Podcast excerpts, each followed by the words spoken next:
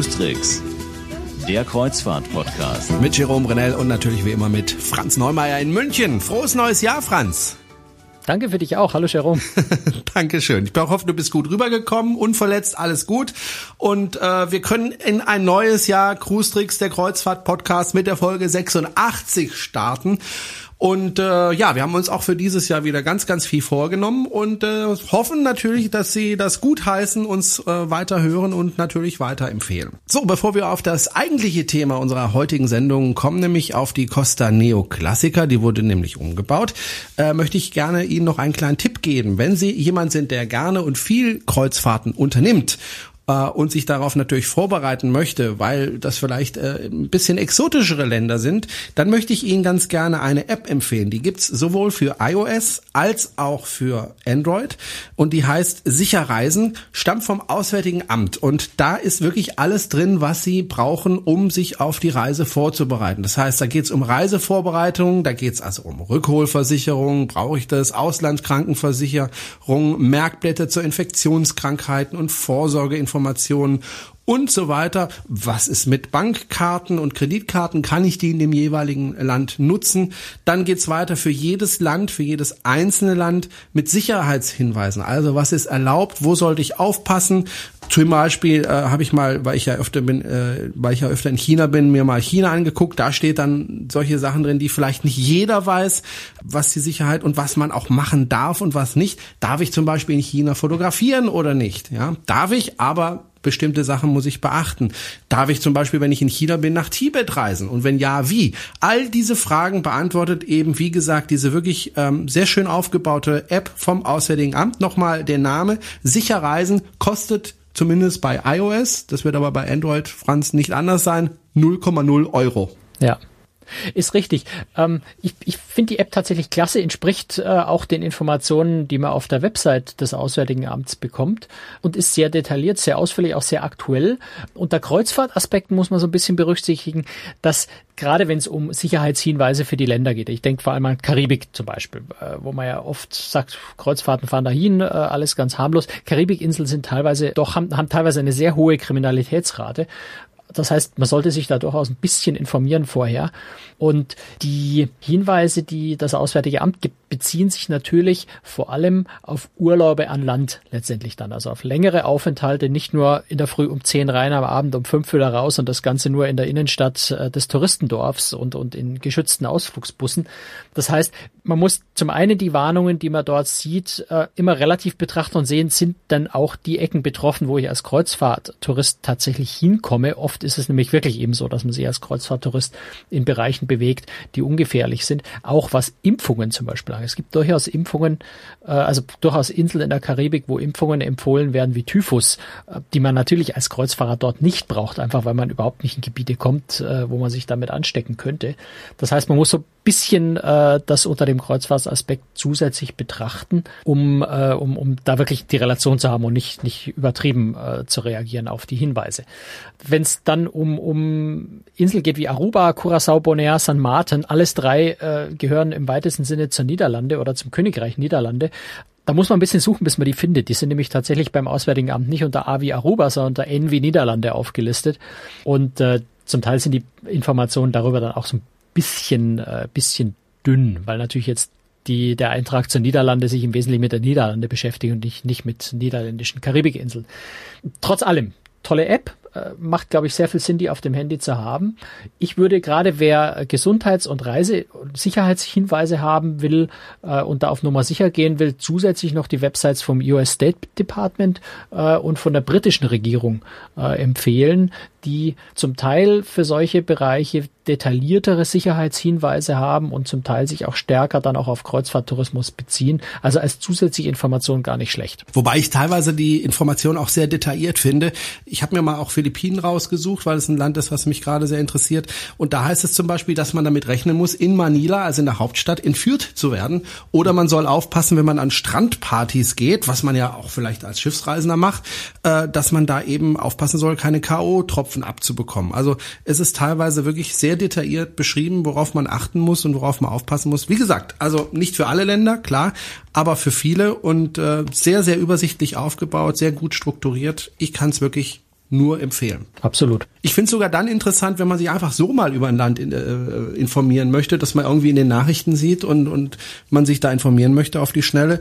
Auch dafür finde ich, ist das gut geeignet. Ja, das wie immer Lesen bildet.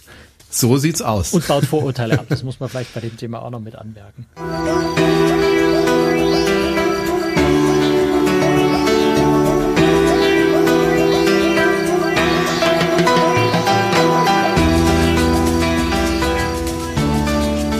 Sie hören Cruistricks, den Kreuzfahrt-Podcast, Folge 86, die erste Folge im Jahr 2015. Und äh, Franz war mal wieder auf einem Schiff, nämlich auf der Costa Neo Classica. Äh, kein neues Schiff, sondern ein Schiff, das nochmal renoviert worden ist. Und äh, Franz, du hast es dir angeschaut. Ist es denn gelungen, das Ganze zu renovieren? Also ich finde es persönlich sehr, sehr gelungen ich war, also muss ich sagen, ich muss mal wirklich dazu anmerken, ich war äh, ein paar Stunden an Bord. Also ich war nicht mal über Nacht, ich war wirklich für eine Schiffsbesichtigung in Savona an Bord, bevor das Schiff Richtung äh, Indischer Ozean äh, für seine Wintersaison gefahren ist. Das heißt, ich kann jetzt nicht alles im Detail beurteilen, aber ich kann das sehen, was ich zumindest, was ich optisch äh, gesehen habe, was die Umbauten angeht. Ich habe die Costa Classica, wie sie davor ja hieß, vor einem guten Jahr schon mal in Dubrovnik auch an einem Nachmittag paar Stunden lang angeschaut und habe also dadurch so ein bisschen diesen schönen Vergleich vorher nachher und die Costa Classica ist ja in die in die Neo Collection von Costa aufgenommen worden, also dieses neue Slow Cruising Konzept, wo wir auch schon mal über die Costa Neo Riviera äh, eine längere Folge gemacht haben. Also in im selben Konzept wird die Costa Neo Classica jetzt betrieben, zumindest im Winter. Was im Sommer passiert, kommen wir vielleicht nachher noch kurz drauf. Und in der Hinsicht hat Costa äh, sich da Partner übrigens aus Deutschland geholt, äh, nämlich Partnership Design, die äh, ja recht bekannt sind für, äh, wie ich finde, sehr, sehr gelungene, sehr, sehr schöne äh, Schiffdesigns, Schiffarchitektinnenarchitekturen und haben sich also die Hamburger geholt, äh, um das Schiff ja auf diese neue Slow Cruising Neo Konzept anzupassen und haben da aus meiner Sicht eine wirklich tolle Arbeit geleistet. Man muss sagen, die Neo also die andersrum, die Costa Classica, bevor sie Neoclassica hieß. Costa Classica war ja ein ganz äh, ungewöhnliches Schiff. Also das Pooldeck, ganz viele Bereiche auf dem Schiff sind anders, als man das sonst äh, von Kreuzfahrtschiffen gewohnt, einfach vom Design her anders aufgebaut. Der, das Pooldeck, ja, es ist, soll, soll, ich meine das gar nicht despektierlich, klingt so ein bisschen, sieht so, sah so ein bisschen aus wie ein ähm, großer Marktplatz, Prunkplatz in Italien der 60er Jahre aus der sozialistischen Zeit, was ich persönlich sehr schön finde. Sehr viel Marmor, sehr, sehr geradlinig, keine Schnörkel.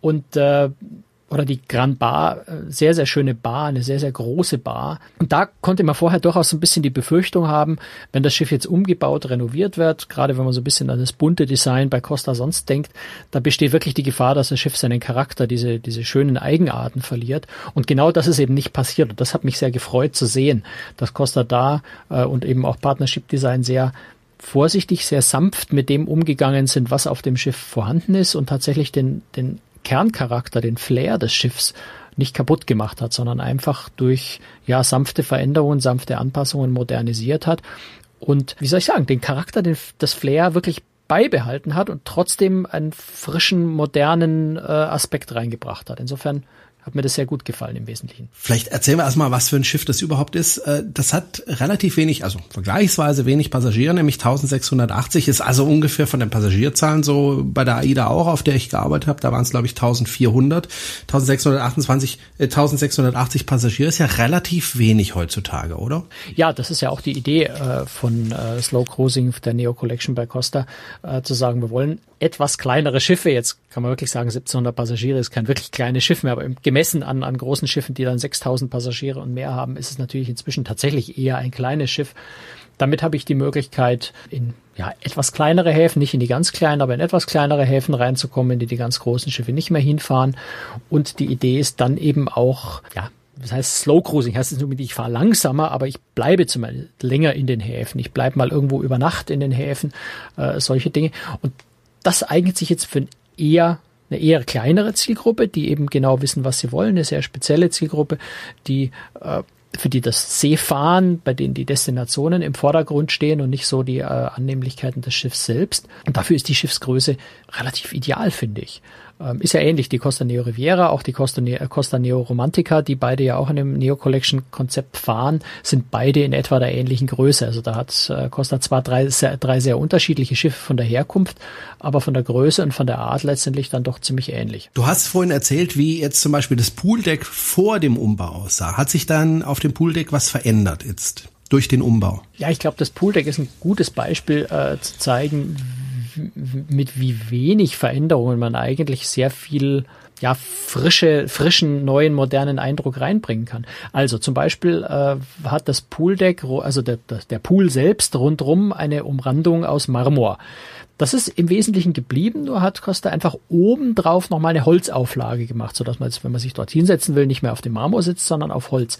Es sind die Liegestühle ausgetauscht worden. Die waren vorher so, so beigebraun, äh, sind jetzt in diesem leuchtenden Costa-Gelb, was optisch einen Riesenunterschied macht, obwohl ich einfach nur die Farbe der Liegestühle verändert habe. Die größte Veränderung ist vielleicht, es gibt auf dem Pooldeck von der Costa Neoclassica gibt es eine Art, wie soll man das sagen, eine Art Laufsteg, also ein, ein Sonnendeck, das so drei Meter breit ungefähr ist, das so in das Pooldeck reinragt also es sieht wirklich so ein bisschen wie ein Laufsteg aus auf, auf äh, ein, eine Etage höher.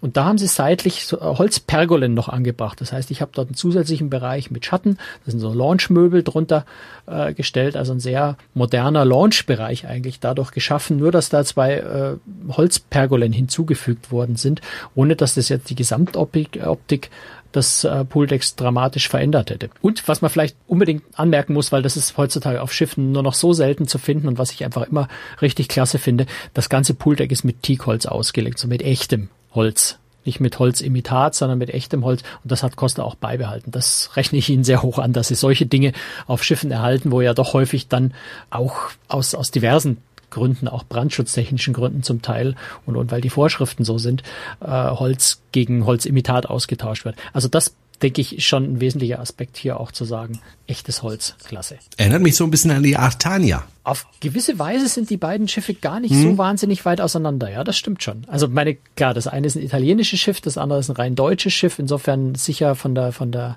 Mentalität was ganz anderes. Aber ja, so eine gewisse Ähnlichkeit ist da schon vorhanden. Hast du dir denn auch die Kabinen anschauen können? Wurde da was verändert? In den Kabinen, also ich konnte eine Innen-, eine Außenkabine und eine Suite angucken, ist jetzt nicht die komplette Revolution ausgebrochen. Äh, dort sind natürlich Teppiche neu gemacht worden, Schäden an Wänden oder sowas ausgebessert worden. Also dort, wo was nötig war zu renovieren, ist es gemacht worden, aber die Kabinen sind jetzt nicht komplett neu gemacht worden. Das Farbdesign hat sich ein bisschen geändert. Es sind hellere, ein bisschen kräftigere Farben, gelb, rot, orange, äh, mittelbraunes Holz, das war vorher da auch schon. Also auch die Kabinen wirken frischer, sind aber jetzt nicht komplett völlig neu gemacht worden. Also das, äh, wie gesagt, 22 Millionen, das haben wir glaube ich noch nicht erwähnt, 22,5 Millionen hat Costa in die Renovierung gesteckt. Da kann man jetzt nicht das Schiff komplett neu machen damit, aber es ist schon äh, relativ viel gemacht worden. In den Kabinen jetzt nicht so wahnsinnig viel, aber das war jetzt auch nicht zwingend nötig. Wie lange war das Schiff denn in der Werft, um das äh, alles umzubauen? Das Schiff war vom 8. November, ich muss nachschauen, vom 8. November bis zum 17. Dezember. Also fünf Wochen, ist doch eine relativ lange Zeit für einen Werftaufenthalt, wovon sie 17 Tage in Genua im Trockendock lag und 22 Tage dann nochmal an der Pier, äh, eben für Ausrüstung, zwei Tage Testfahrten. Also das ist schon ein sehr aufwendiges, sehr, sehr großes Projekt, was man nicht alle, alle zwei Jahre macht, sage ich mal. Macht man Testfahrten nicht vor allem dann, wenn irgendwas an der Maschine gemacht worden ist? Ja, es ist natürlich auch so ein bisschen an den Maschinen. Das ist, äh, bei den Maschinen ist wohl mehr Automation hinzugekommen. Es ist an den Propellern was gemacht worden. Also das sind natürlich ganz viele Kleinigkeiten, die man bei solchen Werftaufenthalten dann auch tut, auch um ja die Treibstoffeffizienz äh, so weit zu erhöhen, wie das, äh, wie das bei einem alten Schiff noch möglich ist. Also da wurde natürlich ganz viel gemacht. Der Rumpf wurde komplett neu gestrichen. Dafür muss ich jetzt keine Testfahrten machen. Aber es sind sehr viele technische Dinge natürlich auch äh, gemacht worden, die normale Wartung. Und da brauche ich hinterher logischerweise dann auch Testfahrten, gar keine Frage. Auf dem Schiff gibt es das Alfresco Café. Erstmal, was ist das für ein Café? Und zweitens, was hat man da gemacht? Also das Alfresco ist im Prinzip der Außenbereich des Buffet-Restaurants gewesen oder ist es immer noch, äh, hat mir in der, in der Version Costa Classica, also vor dem Umbau, auch deswegen sehr, sehr gut gefallen, weil es ein sehr großes offenes, freies Außendeck nach hinten zum Heck hin äh, ist, nur mit einem großen äh, Zeltsegel, Zelt, Dach. Eine Segelplane als Dach oben drüber. Also für mich eine der schönsten Stellen eigentlich auf Kreuzfahrtschiffen überhaupt ist immer, wenn man oben hinten zum Heck raus ein offenes Deck hat, wo man zum Frühstücken in der Sonne, in der Morgensonne schon sitzen kann, unter freiem Himmel Mittagessen. Das finde ich auf Kreuzfahrtschiffen immer richtig toll. Und das war wirklich auf der Costa Classica mit dem, mit dem teilweise äh, den Bereich überdeckenden äh, Segeldach sehr, sehr schön. Da hat Costa jetzt ein bisschen umgebaut und hat tatsächlich das auch so ein bisschen launchartig gestaltet, hat vor allem aber das Segeldach äh, weggemacht und stattdessen in dem Teilbereich eine große äh, Konstruktion aus Stahl und Glas gemacht. Also im Prinzip einen, wie soll ich sagen, einen Innenraum gebaut, äh, der allerdings hinten komplett offen ist. Also ich habe schon noch die frische Luft, aber ich habe oben drüber ein Dach und ich habe auch seitlich Glasscheiben, die sie zum Teil wegschieben lassen. Das, was dabei verloren gegangen ist, ist diese Großzügigkeit dieses Außendecks da hinten. Also es wirkt alles ein bisschen enger und, und bedrängter und kleiner. Der große Vorteil ist auf der anderen Seite natürlich, ich kann auch bei Regen, bei schlechtem Wetter dort sitzen und vor allem kann ich es auch am Abend in der Nacht besser nutzen, als dieses doch sehr offene äh, Deck äh, vorher war. Insofern ja, also mir persönlich hat es vorher besser gefallen, wenn ich ehrlich bin. Aber die neue Konstruktion äh, mit dem festen Stahldach und Glasseiten hat schon auch ihre großen Vorteile. Und es ist weiter nutzbar als, als Außenbereich vom Restaurant aber eben auch als Bar abends, als Restaurant, als, Café, äh, als Bar, als Café.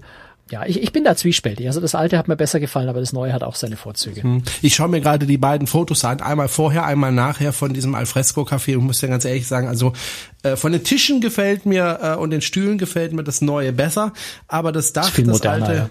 fand ich äh, schöner. Ja, aber da geht's, mir, da geht's mir genauso. Ja. Aber das ist wirklich, glaube ich, sehr viel persönliche Geschmackssache. Und ich tue mich vor allem wirklich schwer, es zu beurteilen. Ich bin weder vorher noch nachher mit dem Schiff gefahren, sondern ich habe es jeweils nur besichtigt. Und das muss man auch wirklich im Fahrbetrieb erleben. Vielleicht war vorher der hintere Bereich recht zugig, wenn, wenn der Wind da durchgepfiffen hat und man konnte es nur selten benutzen. Ist denkbar, das ist jetzt nur spekuliert. Also es kann schon sein, dass wirklich im echten Fahrbetrieb auf einer richtigen Kreuzfahrt die neue Konstruktion ihre großen Vorteile hat. Und sicher hat sich äh, Kostat auch was gedacht, dass sie das so gemacht haben jetzt. Ja. Gut, schauen wir uns mal die Restaurants an. Es gibt äh, das Hauptrestaurant Tivoli und es gibt das Buffet-Restaurant La Trattoria. Was hat man denn beim Buffet-Restaurant La Trattoria neu gemacht? Auf den Fotos wirkt es heller. Ja, also die, das Buffet-Restaurant, das hat wirklich eine, eine faszinierende Wandlung äh, vollzogen. Das war doch vorher sehr altmodisch, ein bisschen Hausbacken, da so ein bisschen Speisesaalartig gewirkt. Und jetzt hat Costa zum einen in dem Bereich, wo die Tische stehen, tatsächlich Teppiche auf den Boden gelegt. Also ich habe jetzt nur noch, vorher war der gesamte Boden Holz, jetzt ist nur noch der, der, die Laufwege, also die Mittelgänge aus Holz und seitlich, wo die Tische stehen, ist Teppich drin und dann ist sehr viel mit Farbe gemacht worden. Also es erinnert fast so ein bisschen an AIDA-Schiffe eigentlich, die Farbgebung. Unterstützt wird es natürlich auch durch die, äh, durch die ähm, Besteckständer, die auf dem Tisch sind. Das ist ja bei Costa äh, immer so. Also ähnlich wie bei AIDA. Und äh, insofern erinnert es so ein kleines bisschen von, von der Farbgestaltung her schon an AIDA. Es ist einfach moderner, es ist frischer, es ist, wirkt tatsächlich auch ein bisschen heller, weil die Beleuchtung leicht verändert worden ist. Und es ist in dem mittleren Bereich, der vorher wirklich so Speisesaalartig war, wirklich Tisch neben Tisch neben Tisch stand, äh, sind Holzpergolen eingezogen worden, auch ein bisschen Teppich verlegt, so ein bisschen künstliches Grünzeug als Abtrenner dazwischen gebaut. Also es wirkt alles viel heimeliger, familiärer, ähm, vertrauter und ist nicht mehr so dieses große Buffet-Restaurant, wo man immer diese, diese, diese lange Tischreihen hat. Insofern, ja, eigentlich, eigentlich sehr hübsch geworden. Gefällt mir persönlich sehr gut, was sie da gemacht haben. Manche möchten nicht ins Buffet-Restaurant, manche möchten sich lieber bedienen lassen. Auch das kann man natürlich auf dem Schiff, im Hauptrestaurant Tivoli. Und äh, da sind die Veränderungen, wenn ich so auf den ersten Blick hinschaue, nicht so groß. Die sind nicht so groß, aber sie wirken sich sehr stark aus. Also Costa hat einfach ja, zusätzliche Leuchten an die Decke gehängt. Vorher war die Beleuchtung indirekt. Äh, jetzt hängen da zusätzlich recht filigrane, äh, sehr helle ähm, Leuchtkugeln, sage ich mal, von der Decke, was einfach einen anderen optischen Eindruck macht. Das zweite, was natürlich wirklich sehr viel anders aussieht, vorher waren sehr viele große Achtertische, Sechsertische, jetzt überwiegen eigentlich die Zweier- und Vierertische, was natürlich zu dem Neo Collection Konzept gehört, weil man sagt, dort möchte man eigentlich mehr so für sich sein, Candlelight Dinner, Dinner für zwei oder in der Familie zu viert. Insofern kleinere Tische und äh, gut, es ist Teppich, äh, Polsterbezüge sind ausgetauscht worden. Äh, das hier wirkt alles ein bisschen anders. Ähm, aber auch das Restaurant ist tatsächlich ein gutes Beispiel dafür, wie man mit eigentlich ein paar ganz wenigen Veränderungen optisch von der Wirkung her sehr, sehr viel bewirken kann und auch sehr viel moderner wirken kann, ohne wirklich dem Restaurant eigentlich den Charakter irgendwie stark zu verändern. Es gibt ja auch verschiedene Bars an Bord. Zum Beispiel die Piazza Navona Grand Bar, die, das Foyer, die Foyer Bar, die Dolce Amore Bar. Das gefällt mir gut. Dolce Amore Bar. Hast du Zeit gehabt, da die Dolce Amore Bar auszuprobieren? Nee, ausprobieren ging gar nicht, weil ich war ja äh, an Bord an dem Tag, bevor die erste Kreuzfahrt nach der äh, nach dem Werftaufenthalt äh, wieder anfing. Das heißt, ich musste Nix auch Dolce fürs Mittagessen Amore. musste mich auch fürs Mittagessen wirklich exakt an die vorgegebene Zeit halten, weil sie wirklich nur für Reisebüros und Journalisten, die an Bord waren, das waren nicht allzu viele Leute eigentlich, vor allem Italiener, tatsächlich nur für die gekocht haben an dem Tag äh, im, im Hauptrestaurant. Das heißt, ansonsten war das Schiff ja nicht nicht im normalen regulären Betrieb. Insofern habe ich die Dolce Amore Bar dann auch nur in quasi totem Zustand gesehen. Da hat sich auch nicht so wahnsinnig viel verändert. Also da hat, da hat Costa einen neuen Kooperationspartner, Illy Café, mit an Bord genommen, äh, die eben jetzt die, die Kaffeebar betreiben. Auch die, die gegenüberliegende Pizzeria La Tavernetta ist jetzt optisch äh, nicht verändert worden, hat es auch nicht nötig, weil die wirklich hübsch ist. Und da ist nicht so groß was verändert worden. Wo äh, tatsächlich Veränderungen sind, ist die Grand Bar. Ich finde einer der, der faszinierendsten, schönsten Bars auf Kreuzfahrtschiffen, weil sie unglaublich groß ist, sehr, sehr großzügig, sehr mondän wirkt und durch die Renovierung auch hier wieder eigentlich nur Kleinigkeiten gemacht worden. Äh, Vor allem dunkle Polstermöbel gegen ganz helle Polstermöbel ausgetauscht, was wirklich einen riesengroßen Unterschied macht, ohne den, den Gesamtcharakter groß zu verändern. Also eine sehr, sehr große, sehr großzügige Bar, die durch bisschen hellere Farben, einen neuen Teppich äh, wirklich nochmal ein gutes Stück moderner geworden sind. Also eigentlich ganz ähnlich wie, wie in den anderen Bereichen, die ich schon beschrieben habe, äh, mit, mit wenigen Kleinigkeiten, mit ein paar Veränderungen den Charakter beibehalten, aber gleichzeitig sehr viel frischer und moderner gemacht. Du hast es schon am Anfang äh, dieser Folge gesagt, das Schiff äh, ist dann nach deinem Besuch in den Indischen Ozean aufgebrochen. Wo soll das Schiff denn äh, übers Jahr verteilt fahren? Ja, vorerst mal ist, äh, steht nur die Wintersaison für 2014-15. Das Schiff ist dann äh, in Port Louis auf Mauritius stationiert, was ja schon für sich genommen toll ist und fährt dann eben nach Madagaskar zu den Seychellen, nach Réunion. Also eine sehr, sehr schöne, sehr exotische Route im Indischen Ozean. Das im Winter. Fürs Frühjahr war die Costa Neoclassica eigentlich geplant, dass sie ins äh, östliche Mittelmeer fährt und dort verschiedene Routen fährt. Im Moment sieht's aber so aus, als würde sie im Sommer aus dem Neo-Konzept so ein bisschen rausgenommen werden, weil Costa hat ja die, äh, die Costa Celebration relativ kurzfristig verkauft, äh, auf der schon viele Passagiere gebucht waren, die sich auf ihre Reise gefreut hatten und die jetzt erstmal ohne Schiff dastehen. Das heißt, die Costa Neoclassica wird äh, nach aktuellem Planungsstand wohl als Ersatz äh, für die Costa Celebration eingesetzt, die wiederum hauptsächlich eigentlich auf dem spanischen Markt äh, vermarktet wurde. Costa hat ja den ähm, oder oder Carnival genau genommen. Also der Mutterkonzern Carnival hat ja die spanische Tochter Ibero Cruceros zu Jahresende 2014 zugemacht und das Geschäft des Konzerns in Spanien hat Costa übernommen. Ibero Cruceros war dort so, eine Billigmarke und davon wollte, äh, wollte Carnival weg und Costa hat einen sehr, sehr guten, hochwertigen Ruf in Spanien, sodass man also sagt, man macht jetzt nur noch eine Marke eben mit Costa und das Schiff war die Costa Celebration, die ist jetzt verkauft worden, also brauchen sie da Ersatz. Also soll die Costa Neoclassica offenbar im Sommer die Routen für die Costa Celebration übernehmen. Und ins Neo-Konzept wird das Schiff dann wohl erst wieder in der Wintersaison 2015-16 zurückkehren, wenn nicht zwischenzeitlich sich nochmal was ändert und dort dann auch wieder in den Indischen Ozean fahren. Also so schnell werden wir die Costa Classica zumindest im Neo-Collection-Konzept wahrscheinlich nicht in Europa sehen. Schade eigentlich. Ja, finde ich auch. Also ich, ich finde das Schiff sehr, sehr schön. Mich, ich finde das sehr reizvoll, weil es vom Design, von der Optik, da kann man wirklich jedem nur sagen, einfach mal die Bildergalerien bei großtricks.de angucken. Das kann man schwer beschreiben. Sich in der Optik sehr stark von anderen Kreuzfahrtschiffen unterscheidet und von daher einfach was Besonderes ist. Insofern, ich würde gerne mal auf dem Schiff ein bisschen länger auch fahren.